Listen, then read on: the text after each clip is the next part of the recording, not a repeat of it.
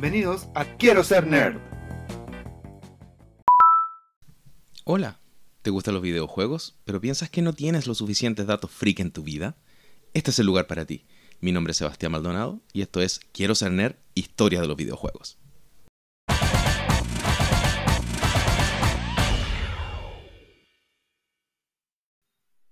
Oye, yo siempre he sido una persona bien como eh, educada, bien portada, bien correcta. No he hecho muchas cosas Ya. locas por jugar videojuegos.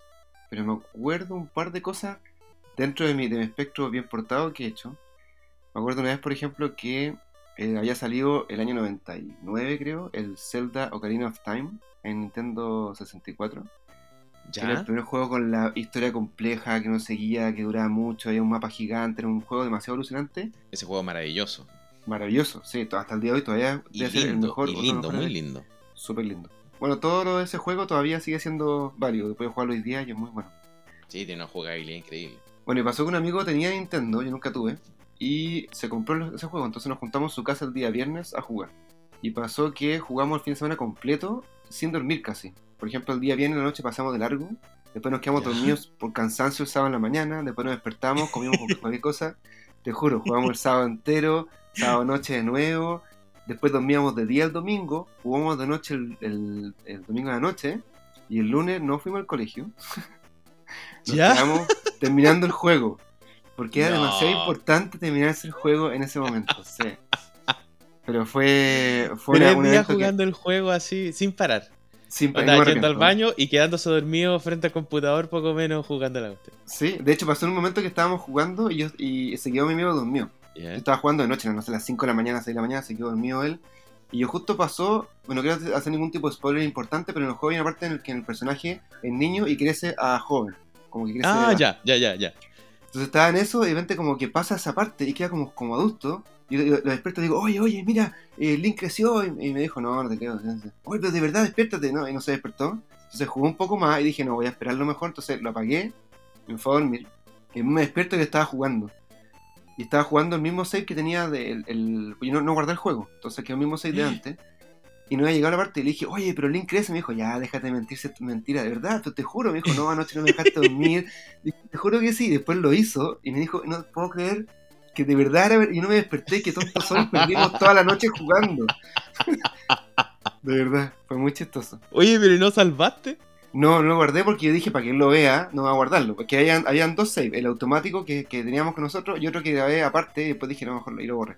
Pero no era para que lo vea. Pero lo que lo chistoso fue que me, me dijo, me retó, ¿cómo no me despertaste? Le dije, no, si intenté despertarte. Me dijo, sí, no, no te creí. Entonces perdí toda la noche de haber jugado contigo cuando era adulto del Link.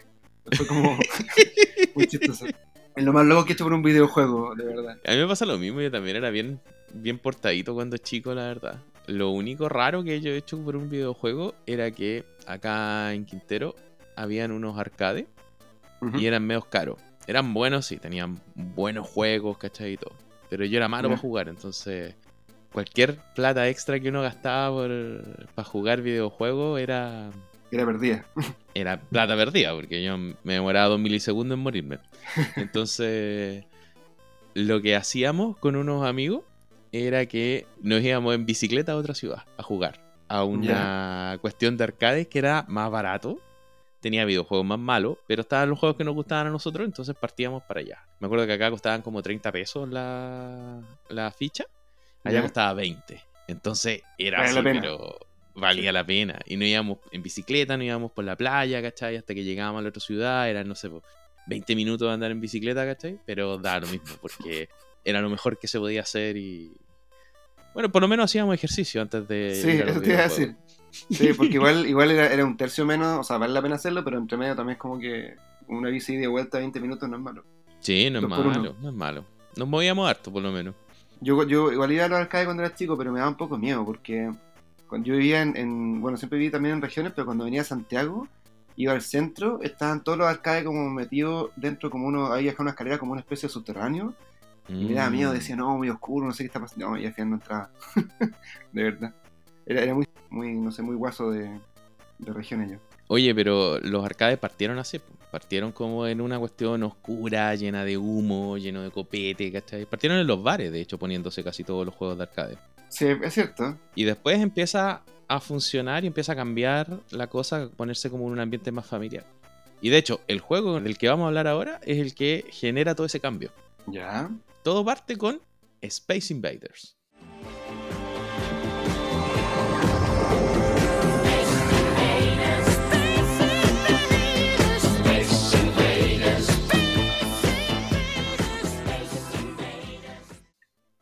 Clásico, clásico de clásicos.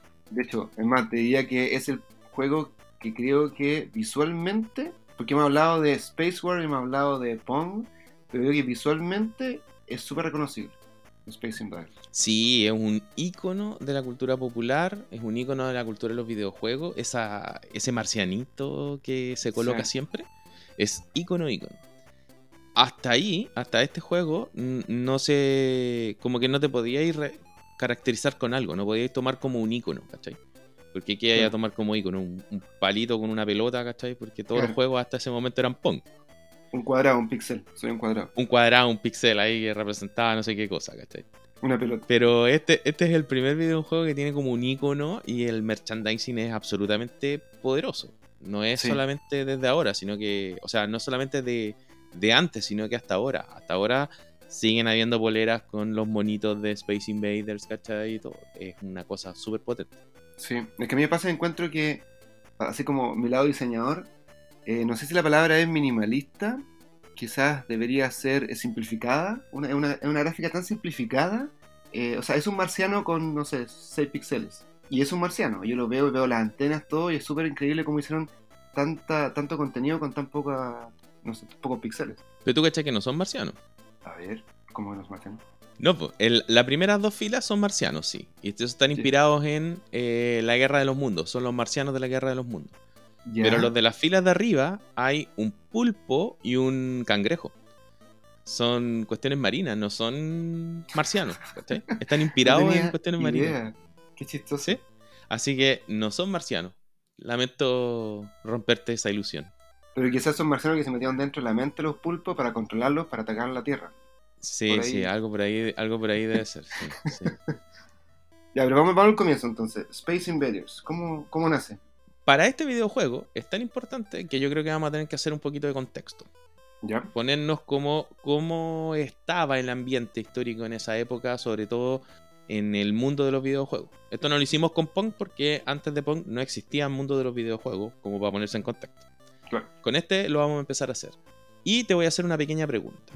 ¿Tú crees que los videojuegos son una moda pasajera o están para quedarse? que están para quedarse. Porque se han actualizado, o sea, se ha demostrado que se han actualizado el último año cada vez más y cada vez salen cosas más. con experiencias mucho más inmersivas y todo, y creo que están para quedarse mucho tiempo más. Yo estoy absolutamente de acuerdo. Yo creo que esta pregunta es absolutamente inválida en esta época. Pero en 1977, esta era la pregunta que se estaba haciendo todo el mundo. Claro, es cierto. la gente no sabía si es que los videojuegos eran tan para quedarse, si es que era una moda pasajera, porque pasaba mucho que todos los videojuegos eran como fome y estaba como medio inundado de videojuegos. Space Invaders sale en 1978, Ujú. pero el año anterior, en 1977, salieron 13 consolas de videojuegos distintas. 13 consolas. Wow. 13 consolas de videojuegos distintas. El ambiente estaba saturado y, los videojuegos eran, eran malos. Habían, ya habían empezado a nacer la- las consolas de segunda generación, estas las que tienen con cartridge, y empiezan a verse mucho más juegos y mucho más de todo.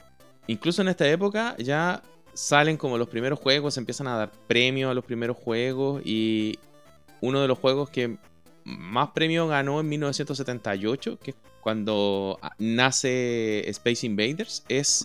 Superman, que está basado en la película. Y de hecho es el primer videojuego que está con una franquicia de película. El primer juego en la historia que tiene una franquicia. Mira, Sí, ese es de Atari 2600, ¿no? ese es de Atari 2600, correcto. Acá se me cae el carnet con la, con la expresión, pero sí, yo lo jugué. Así de viejo es. ¿Lo jugaste? yo alcancé a jugarlo, sí. Es un juego antiquísimo y tiene una jugabilidad pero horrible. No me acuerdo mucho cómo era el juego, lo que sí me acuerdo es que uno pasaba por la cabina telefónica y se le convirtió en Superman. Lo pasaba de nuevo y Claro. se convertía en Clark Kent. Y esa era la gracia. Yo hacía eso solamente, creo, porque era muy chico. Pero me transformaba en Superman. Sí, pero mucho más no hay que hacer. Tenéis que llevar a la gente como a una cárcel, tenéis que reparar un puente y Ya. como que sería. Eh, bueno, No hay mucho más que hacer, fíjate. Y ganó el mejor premio de. O sea, el mejor juego del año. Es el mejor juego del año. Es un juego insufrible, pésimo. No tiene por dónde agarrarlo. Entonces, esos eran los mejores juegos que existían en el mundo en ese momento. Wow. Como para que te pongáis a tono con lo que hay. 76 me dijiste que ganó el. No, perdón, 77. 78, 78. Ujú. Y ese mismo año nace Space Invaders, que es uno de los mejores juegos que existen en el universo, creo yo. Sí. O por lo menos de los más importantes. Sí. Así que en el año 77, 78, que es cuando nace mm, Space Invaders, la industria estaba más o menos guateando. Por eso es que todo el mundo se estaba preguntando si es que era una moda pasajera, si es que los videojuegos iban a seguir o no, porque como que no había mu- mucho, mucha onda de que existieran videojuegos buenos y, y que se consolidara como industria. Claro. Habían puros clones y juegos malos. No había nada, nada creativo. Hasta que llega Tomohiro Nishikado, que es el creador de Space Invaders. O sea, es un juego japonés. Es un juego japonés y está hecho por una gran compañía japonesa que se llama Taito. Me suena, por ahí la, la, la leí, en alguna parte. Sí, Taito es uno de los grandes, por lo menos en esa época. Tiene muchos juegos muy innovadores y es el primero que exporta un juego de Japón a Estados Unidos. Ya. Pero el juego que exporta no es Space Invaders, es un juego anterior de Tomohiro Nishikado que se llama Westgun. Westgun. Sí, en Estados Unidos se llama Gunfight, creo.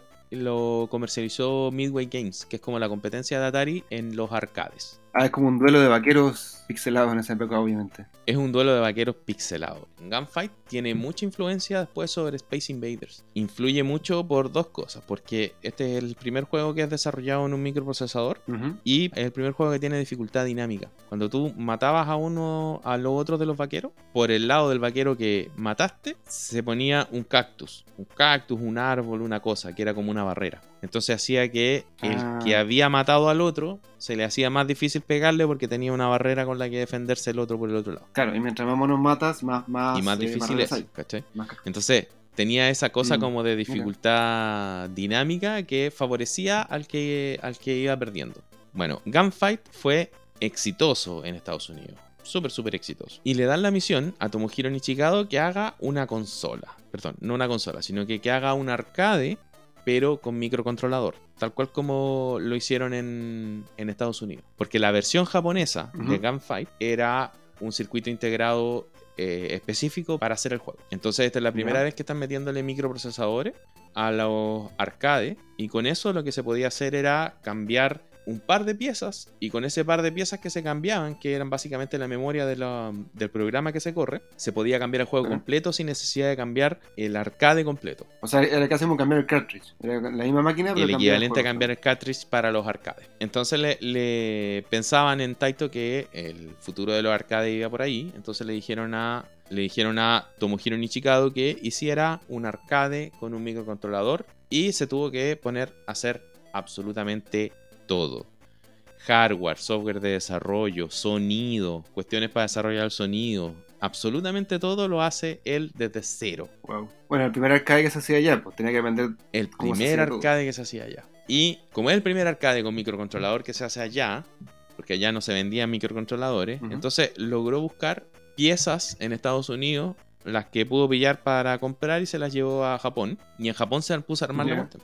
Entonces, el primer prototipo de Space Invaders es con tanques y con aviones. Más de guerra. Eh, Es más de guerra. Se inspira un poco en, en Breakout y con el disparo para arriba y todo el cuento, pero es como más es como más de guerra. Es un tanque que le dispara a otros tanques y otros aviones y todo. Lo encontraba medio estático este tipo, entonces le quiso agregar seres humanos para que tuvieran como más movimiento y se pudieran ver los movimientos. Pero resulta que en Estados Unidos Gunfight había causado como una especie como de controversia y polémica, porque como tenía seres humanos que se disparaban, era un juego hiperrealista, Mm, ¿cachai? Perfecto. Está matando seres humanos, está matando gente. Estáis matando seres humanos, entonces Mm. ¿cómo va a ser que tú estés matando seres humanos? No, Claro. eso es del diablo, es del demonio. ¿Cómo van a haber dos píxeles enfrentados? No, Claro. Todavía hay conversas así en todo caso, nos reímos, pero todavía pasan cosas así en el mundo del videojuego. absolutamente, todavía pasa. Pero es porque los videojuegos están muy imbuidos de la cultura que hay alrededor. Entonces, obviamente que cuando se colocan cosas como innovadoras, pasan estas cosas de, que choca un poco con la cultura que ya existe. Sí, sí, es cierto. Bueno, resulta que con eso decide no hacerlo con seres humanos y ahí empieza a mirar en qué otra cosa inspirarse. Y se inspira un poco en Star Wars y en la Guerra de los Mundos. Ah, está, recién, recién salía Star Wars, un año antes. Recién salía Star Wars y se quiere colgar un poco como de la fama de Star Wars para que como que lucha con extraterrestres, qué sé yo. Entonces busca una manera de hacerlo. Se inspira en la Guerra de los Mundos para hacer los marcianos de la fila de abajo y los otros ya son de plano, como te contaba adelante, cuestiones marinas. Claro. Resulta que en el prototipo de Space Invaders, los procesadores que usaron eran muy muy básicos y no podía con la cantidad de monos que hay en la pantalla. Ah, porque son, sí, pues cada línea son como siete, creo, ¿no? Algo así, son hartos. Son 55 marcianos Wow. en 5 líneas, distribuidos en 5 líneas. Entonces tiene que renderizar 55 cosas, ¿cachai? Que se están moviendo. Y los procesadores de la época les costaba, les costaba ese tipo de gráfica tan exigente que tenían que usar en Space Invaders. Sí, no, y aparte que aparte moverse también cambiaba como la, el, la- el mono apuntaba para arriba o para abajo, entonces como que la animación era una especie de sprite, como que tut, tut, tut, tenía como... Correcto. modificaciones. Correcto, Mm. entonces tenía que estar intercambiando en un spray y otro y no solamente moverlo en, el, en la pantalla, sino que cambiarlo como de un spray a otro, hacer ese intercambio con Claro. la memoria. Y eso hacía que fuera muy lento al hacerlo para los 55 al mismo tiempo. Entonces pasaba que en la, la versión de prototipo, tú cuando tenías los 55 partían, partían lentos. Y cada vez que tú matabas un mono más, se iba haciendo cada vez más rápido, y cada vez más rápido, cada vez más rápido. Entonces, esa dinámica de juego que vemos de Space Invaders, que es tan clásica, que tú matáis mono, y mientras más matáis mono, los otros monos que van quedando se van haciendo más rápido y van andando más rápido por la pantalla. Claro, Eso no es un feature, eso es un bug. fue un error. Es un error, porque, o sea, no es un error en realidad, es la poca capacidad que tenían las máquinas de la época para poder renderizar esos 55 sprites al mismo tiempo. Entonces, eh, no, se la, no se la podía. En todo caso, es un error del, del- del prototipo, no es un error de la máquina oficial que se hace un release después, sino que como lo vieron en el prototipo, vieron que el prototipo funcionaba con esa mecánica después lo replican en la otra máquina que es la máquina oficial más poderosa que hacen después. Claro, o sea, fue una buena coincidencia. Claro, pero la mecánica principal de Space Invader, que es como una de las mecánicas que lo hace tan, tan importante, que es esa de ir aumentando la, el ritmo del juego en el tiempo, sale directamente de un bug. Qué chistoso. Ok. O sea, de hecho, recordemos que si los aliens llegan abajo, uno pierde el juego. O sea, mientras más rápido avanza, tiene sentido. Que haya sido un bug, igual es chistoso, pero, pero en realidad todo el juego es eso, pues como matarlos antes que lleguen abajo. Claro, bueno, este es el primer juego que durante el mismo nivel se empieza a hacer más difícil. Entonces, partes como fácil, después se va haciendo más rápido y termina más difícil dentro del mismo nivel del juego. Claro. Entonces, tiene como esa cosa de los videojuegos modernos, que tienes como ese nivel de dificultad como que va incrementando. Entonces, se forman como unos spikes. Tú partes como... Partes con un nivel de dificultad bajo, vas aumentando eh, el nivel de dificultad durante el nivel, y después cuando pasas al nivel 2, no partes en ese mismo nivel, sino que partes en un nivel de dificultad más bajo, pero más alto que el del primer nivel. Y va aumentando nuevamente hasta llegar más arriba que el nivel anterior. Entonces se van provocando como unos spikes y esto, eso es clásico del diseño de videojuegos moderno. Sí, pues es cierto. Oye, eso, eso- esa es la forma de- cuando uno juega, es la forma de jugar juegos con etapas, como que se poniendo cada vez más difícil y se va incrementando.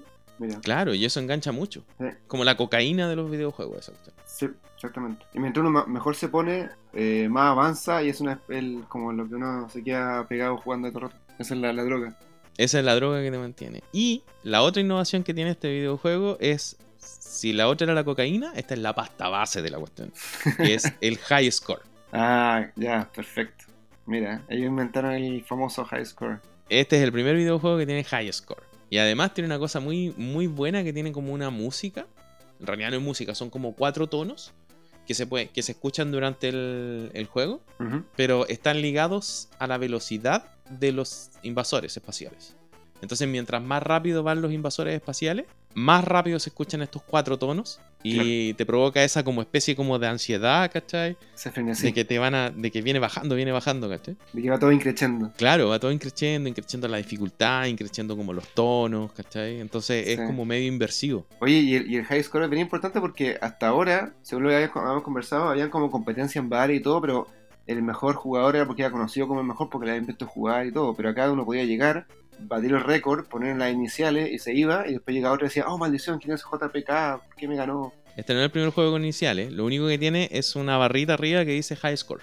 Y te muestra cuál es el High Score que se ha hecho en esa máquina. Ah, ya, muestra, muestra el número que hay que superar. Ya. Exacto. Y, y había que mantenerlo enchufado. Porque si se desenchufaba se perdía el High Score. Ya, ok. Incluso en algunos arcades, como que hacían un. No sé si, si ritual, pero hacían como. Tenían una vez al mes. eh, se juntaban, desenchufaban el Space Invader para que se le borrara el, el high score. Y se juntaba mucha gente para jugar, para tener un rato ellos el high score puesto en- Ah, y además tiene otra cosa en lo que este videojuego es el primero. Mm, ¿qué Es el primero que te da una vida extra. O sea, uno tenía una, una segunda vida cuando uno moría. No, partes del juego con tres vidas. Ya. El que estás jugando y dos más. Y si tú marcas 1500 puntos, te dan una vida extra. Ya, perfecto. Entonces este es el primer videojuego que incorpora esto de la vida extra. Entonces si eras tú muy bueno para jugar, te ibas ganando vida extra y podías seguir jugando más rato, digamos. Oye, pero es súper importante entonces en la, en la historia de los videojuegos este juego porque ha innovado muchas cosas que hoy día son estándar. O sea, la vida extra es una cosa que todos los juegos de tipo eh, o sea, de plataforma ocupan, que es un estándar Claro. hoy día. El high score es una cosa que obviamente hasta el día de hoy se ocupa todavía, ni siquiera en torneos, como incluso en la misma casa, eh, los juegos más, más básicos familiares. Y el nivel de dificultad en creciendo una cosa que hoy día es parte íntegra de los videojuegos. Es, es, así se juega. Así se diseñan los videojuegos ahora, con ese, con ese curva de dificultad. Claro, mira, wow.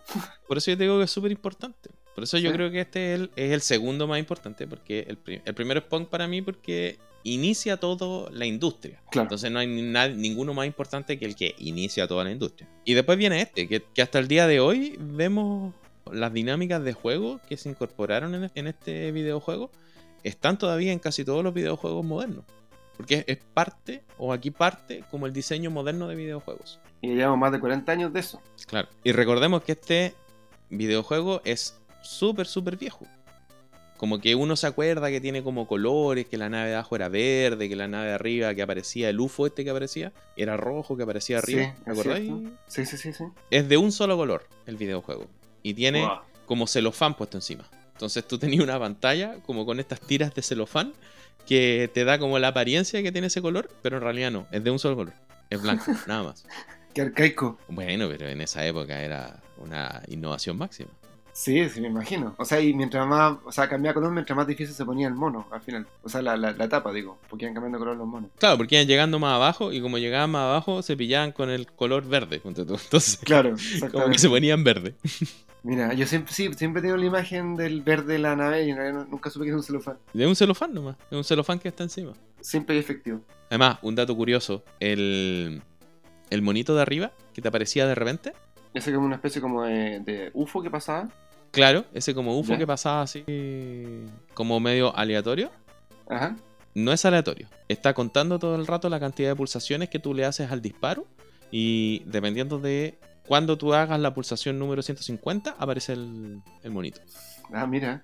Tenía idea Sí. de eso. Es un dato absolutamente curioso, pero como que no le, no le pudieron incorporar eh, random a la cuestión para que apareciera el mono como medio random.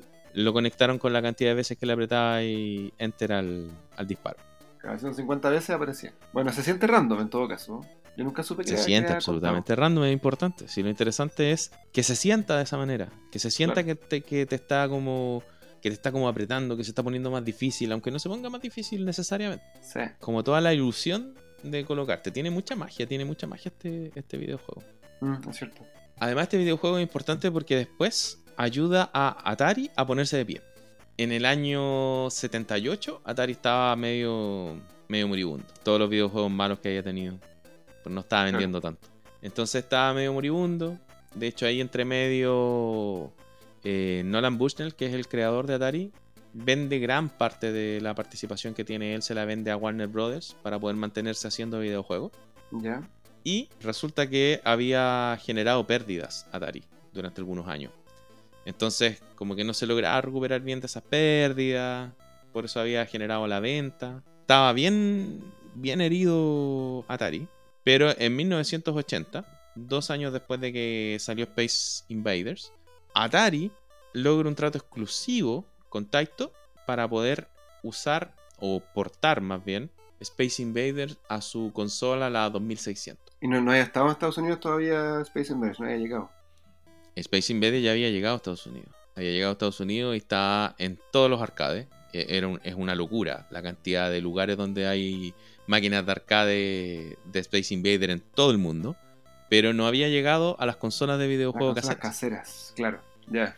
Entonces Atari capta esa oportunidad, va y hace el trato con Taito. En realidad no con Taito, sino que con Midway Games, que es su competencia directa en los arcades, y le compra los derechos para las consolas caseras. Y saca el Atari 2600 con Space Invader. Y ahí Atari se convierte en el Atari que todos recordamos. Se te iba a decir porque yo tengo recuerdo que era un imperio Atari cuando era chico. Atari se convierte en el imperio que nosotros recordamos y toma posesión y no existía ninguna consola que no fuera la 2600. Domina el mercado así absolutamente. Solamente por el hecho de incorporar en su catálogo de juegos Space Invaders, multiplica su venta de consolas por 6. Wow. Solo con Space Invaders. Entonces, el- el- la potencia que tiene Space Invader en términos como de jugabilidad y como de moverle la- las bases a la industria completa es muy, muy, muy, muy potente. O sea, fue bien pionero Atari porque hoy día lo que diferencia las consolas son los, los juegos exclusivos. Entonces fue inteligente Atari llevarlas a la casa, por primero que nada, y segundo, de, de- de asociarlo directamente con la marca, con Atari. Y eso fue el año 80, me dijiste. El año 1980. Estaba en los bares de antes. Y era, como- era furor jugar videojuegos Space Invaders en los bares. Como te contaba al inicio, ya no estaba solamente en los bares. Ahora empiezan a salir arcades, empiezan a salir cosas. Space Invader, la máquina Space Invader, la podías encontrar incluso en restaurantes de pizza. Farmacias, supermercados, estaba en todas partes, en todas partes. Es la primera máquina arcade que vende más de un millón de, de copias. Un Wow. arcade no se vende como una como un cartridge, ¿cachai? Como una consola, como un juego. Porque un arcade te permite, o sea, una máquina de arcade te permite que un montón de personas jueguen. Claro. Pero esta cuestión es una locura lo que vendió. Taito, el primer año en Japón, vende 100.000 máquinas. Solo el primer año. Wow. Y eso en, en ganancias son como 500 millones de dólares más o menos que ganó solo ese año. Wow. Bueno, tenían Space Invaders. Se cree que Space Invaders es la franquicia que más dinero ha- le ha hecho recaudar a una empresa. Porque está en, en todas las consolas. Sí. No, y hay mucha presión hoy en día en todas las consolas parecidas, sí, es cierto. En todas las consolas. Sí. En todas las consolas. O sea, puede que el único que tenga presencia en más consolas sea Pong. Porque está en las primeras. Como de los videojuegos más modernos, Space Invader es el único que hasta el día de hoy sigue apareciendo para todos los sistemas. Todos los sistemas tienen una versión de Space Invader. Todas. Bueno, igual quizás Pong también haya muchas como versiones eh, no oficiales, más piratas. Entonces puede estar en más consolas, pero no oficiales. Space Invaders siempre ha sido una versión como franquiciada. Ah, claro, claro, claro. Oye, ¿te acuerdas de Los Simpsons? Cuando en la temporada 6, si no me equivoco, al final eh, le disparaban al señor Burns y queda como todo un, una espera hasta la temporada siguiente de, de quién mató al señor Burns. Ah, tienes razón, sí. Ahí hay un chiste cuando empieza la temporada siguiente, la 7, eh, donde está el policía eh, entrevistando a, a- a los posibles, a los sospechosos de la muerte del asesinato de- del señor Burns. Y aparece Willy, que es este jardinero junior irlandés del colegio, Ah, claro. y le dice, tú disparaste al señor Burns. Y Willy dice, no, imposible porque, obviamente con acento, no, imposible porque tengo mis dedos índices atrofiados de esa maldita droga del 77. El, el- el policía le dice, sí, ese videojuego de Space Invaders es muy adictivo. Y Willy dice, ¿qué videojuego? Ahora entiendo el chiste. Eh, no, era, era una locura. Era una locura esta, esta cuestión. En Japón se hacían filas al lado de, la, de, los, de las máquinas de arcade. O sea, de los lugares de arcade donde habían Space Invaders. Sí, porque igual se jugaba de uno, entonces estaba todo el resto mirando y esperando jugar. Claro, se jugaba de uno, estaba todo el resto mirando, esperando jugar. Pero había locales de arcade exclusivos que con lo único que abrían, las únicas máquinas que tenían eran máquinas de Space Invaders. Y ya con eso hacían todo. Nada más, nada más. Puros Space Invaders y ninguna máquina más, ningún juego más, ninguna cosa más. Mira, qué furor más grande. Mira, es tanta la locura por Space Invaders que hay como una leyenda urbana que en, en Japón empezó a haber escasez de monedas de 100 yen. Porque la gente, la gente jugaba tanto Space Invaders, estas maquinitas de Space Invaders, que no empezaron a escasear las máquinas de 100 yens. O sea, las monedas de 100 yen. según el gobierno de Japón, es mentira. Lo que pasaba era que estaban cambiando como el cono monetario. Es la, la cantidad de monedas que hacen de cada uno y no lograban decidir bien cuántas monedas hacer de 100 yen. Entonces hicieron las mismas que el año pasado, aunque sa- sabían que no les iba a alcanzar porque la demanda de monedas de 100 yen era Muy, muy alto. claro, pero no alcanzaron a decidir cuántas tenían que hacer porque también cuesta plata hacer, hacer esas cosas, ¿cachai? Sí. Así que mm, tiene que ser eficiente. Por lo tanto, sacaron menos de las que ellos sabían que iban a utilizar, pero dijeron, dame lo mismo porque la vamos a arreglar el otro año. Y resulta que ese fue el mismo año en que salió Space Invaders. Entonces, todo el mundo se empezó a dar cuenta que las, monedas de 100 yen estaban faltando. Cuando querían jugar Space Invaders y querían cambiar las monedas o los billetes por moneda y no nadie tenía monedas. Haber un montón de rotación de monedas dentro de la misma máquina, que se llenaban y todo. O sea, había tanto furor por ese juego. Tiene que haber influido Por supuesto, sí. Había arcades que iban estos como camiones especiales que llevan plata de banco a sacar plata de los arcades. Así de tanto era la locura. Wow. En Japón, un cabro chico asaltó un banco. O, o más bien trató de asaltar un banco. No, no es que lo haya asaltado exitosamente, digamos. Trató de asaltar un banco para llevarse las monedas para ir a jugar Space Invaders. Un niño con, con angustia de. Con, ¿Cómo se llama? Síndrome de abstinencia. Hay historias más feas. Ponte tú en Inglaterra, hay historias de, de niños que hacían comercio sexual para poder tener dinero para jugar Space Invaders. Chuta. No, sí, brígido. En Inglaterra incluso trataron como de, de prohibir Space Invaders por eso mismo. Por esos casos que se habían dado. Qué fuerte. Es mucho, mucho, mucho el impacto que tiene este videojuego en la cultura general. Sí, y es una cosa muy innovadora, me imagino, los videojuegos en esa época todavía. Y más si es que es una cosa como tan inviciante. Tiene hasta, tiene hasta consola de, de Dance Dance Revolution esta cuestión. Buenísimo. Hay como un Dance Dance Revolution que tiene como una forma de, de los locos que disparan y arriba aparecen lo- la- las maquinitas y tú tenés que ir al, al ritmo de la música apretándolo donde tienen que disparar o no. Claro, para poder matar a los aliens, qué bueno. Para poder matar a los aliens. Es muy chistoso. Oye, me acordé otra cosa. En Futurama, que otra serie de dibujos animados también del mismo creador de Los Simpsons, de Matt Groening, hay otro ¿Ya? episodio donde cuentan eh, como tres historias. O sea, en vez de un episodio, son como tres mini historias que forman el episodio. Y hay una que se llama Los Invasores del Arcade Perdido. Y trata Ah. básicamente de unos aliens que atacan la Tierra, porque Fry quería un mundo, estaba fanatizado con Space Invaders, quería un mundo con Space Invaders. Final logra, después de una trama media compleja, logra hacer que eh, se pueda hacer realidad su sueño, pero viene un montón de aliens que atacan la Tierra como si fuera Space Invaders. Y Fry es el único en el mundo que puede defenderlo, básicamente jugando Space Invaders. Y es como una réplica de, en, en el mundo de Futurama de cómo disparaba y mataba a los aliens. Es muy chistoso, Ah, muy, sí. muy retro. y le, pone, le ponen una maquinita, un arcade para que mate a los Sí, aliens. Sí, Y se pone a efectivamente escuchar juega. música con un Walkman. Así la cuestión, pero ya retro, retro. Sí, y escucha Rush, me encima, que es una música muy eh, como rock experimental ochentero. Sí, muy bien, muy ad hoc. Uno de los iconos máximos de, de la cultura de esa época. No, apareció en muchas partes más. Muchas partes más. Aparece en Mortal Kombat. En el Mortal Kombat Trilogy. ¿Ya? Si tú ganáis 100 juegos seguidos, se, como que se desbloquea un minijuego que es muy parecido a Space Invaders. Eh, eh, pero muy, muy parecido. Qué chistoso ese Tiene, día no sé, pues, tiene juego, juego de mesa. Y tiene, tiene hartas historias bien, bien interesantes. Hay un, hay un videojuego que se hizo exclusivo para Coca-Cola que se llama Pepsi Invaders. Y en vez de los Space Invaders aparecen la- las letritas de Pepsi. Y en vez del UFO aparece el logo de Pepsi arriba. Y se hicieron solamente 125 de esos cartuchos. Porque eso los compró especialmente Coca-Cola para una convención que tenía, no sé qué. Y se los dio como a sus altos ejecutivos y toda la leche. Y no tiene vida, tenéis vida infinita. Entonces te, te recopiláis todas las veces que quieran. Las letras de Pepsi no llegan hasta abajo. Entonces no, no, hay, no hay posibilidad de perder. Y tiene como un contador de tiempo. Y, y cuando se acaba el tiempo o destruyes a todas las letras de la cuestión, aparece una cuestión que dice Coca-Cola wins. bueno, en, en Estados Unidos se puede hacer eso.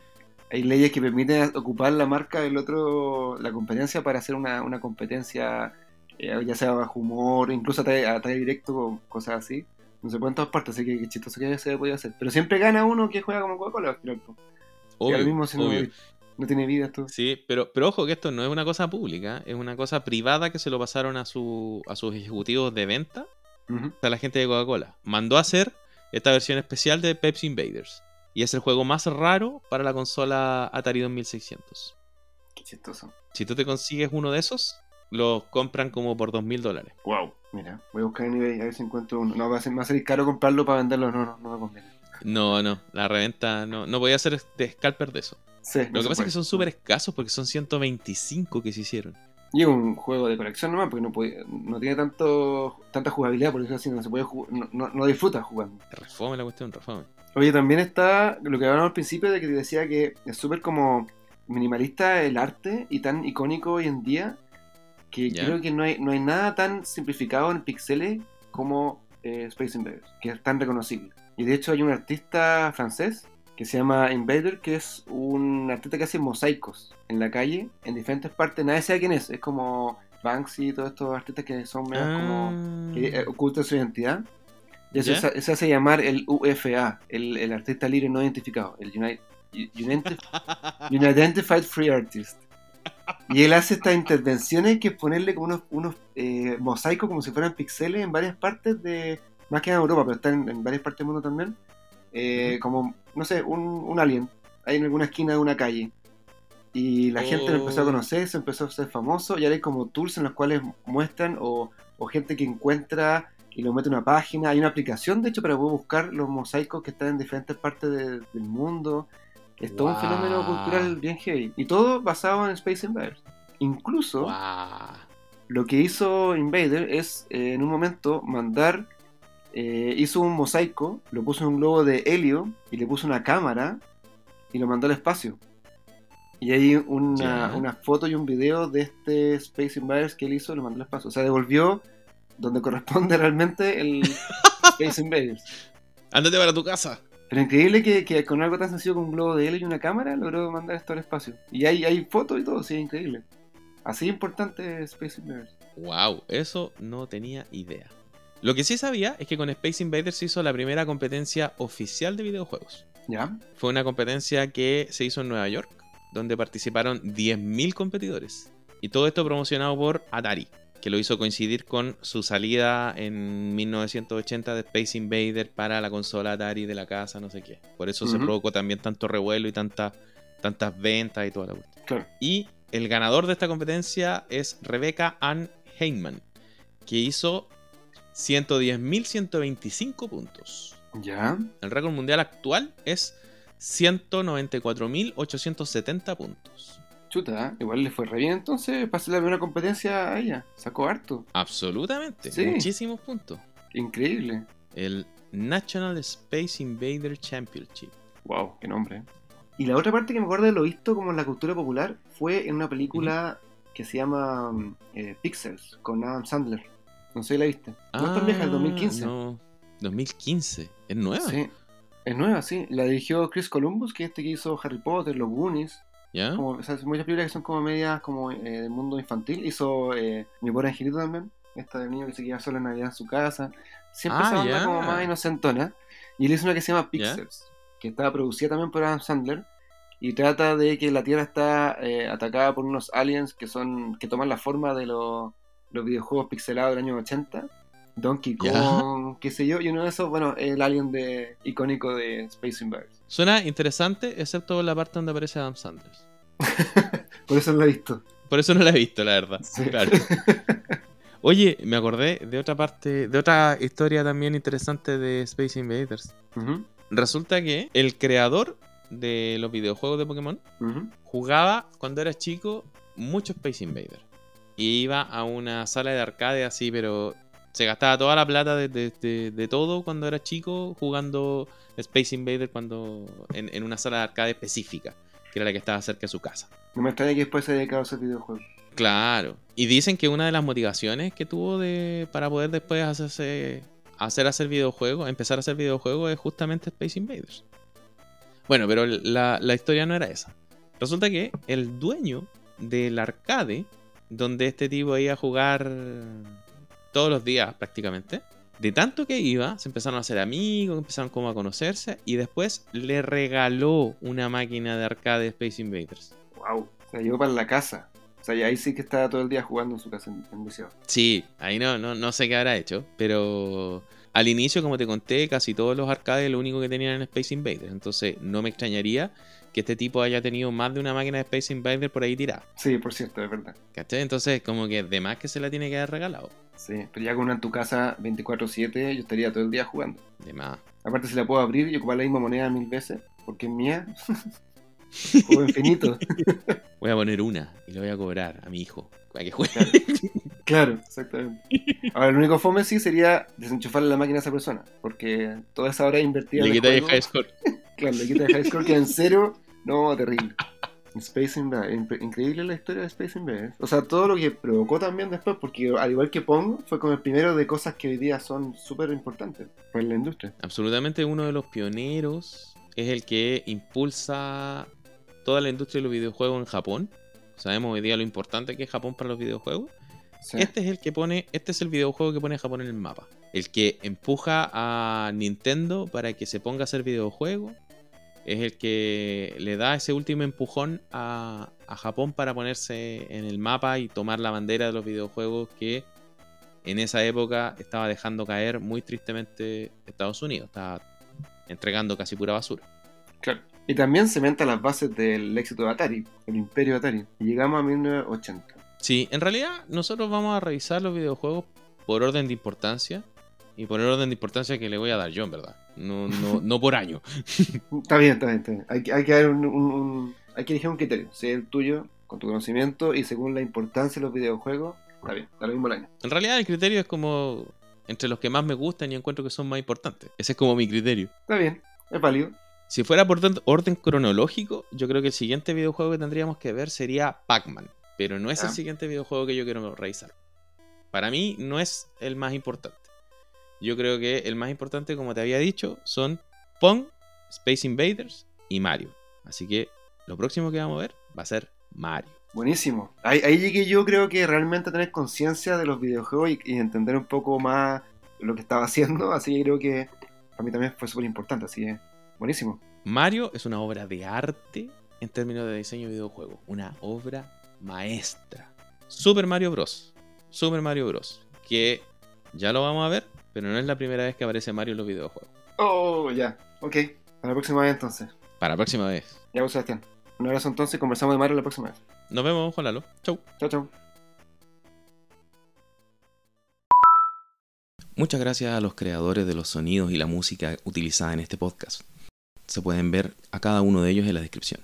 Muchas gracias por escuchar este capítulo, espero que lo hayan disfrutado y les recordamos que estamos en cada una de sus plataformas de podcast favoritas. También nos pueden encontrar en nuestro canal de YouTube y nos pueden seguir en Instagram, en arroba quiero ser nerd podcast. Escúchenos, síganos y compártanos con sus amigos, porque podrían descubrir acá algo interesante que no sabían. Y eso ya cumple con el objetivo de este podcast, que es entretenernos y descubrir cosas nuevas. El National Space Invader Championship. Wow, qué nombre. ¿eh? Oye, ¿cuál era el premio? ¿Qué se ganó? No sé, deja buscar. Me mataste. No dice. Ya te voy a decir que no tengo idea. No, pero no, sácame mi pregunta, no. Es lo mismo. Ah, ya.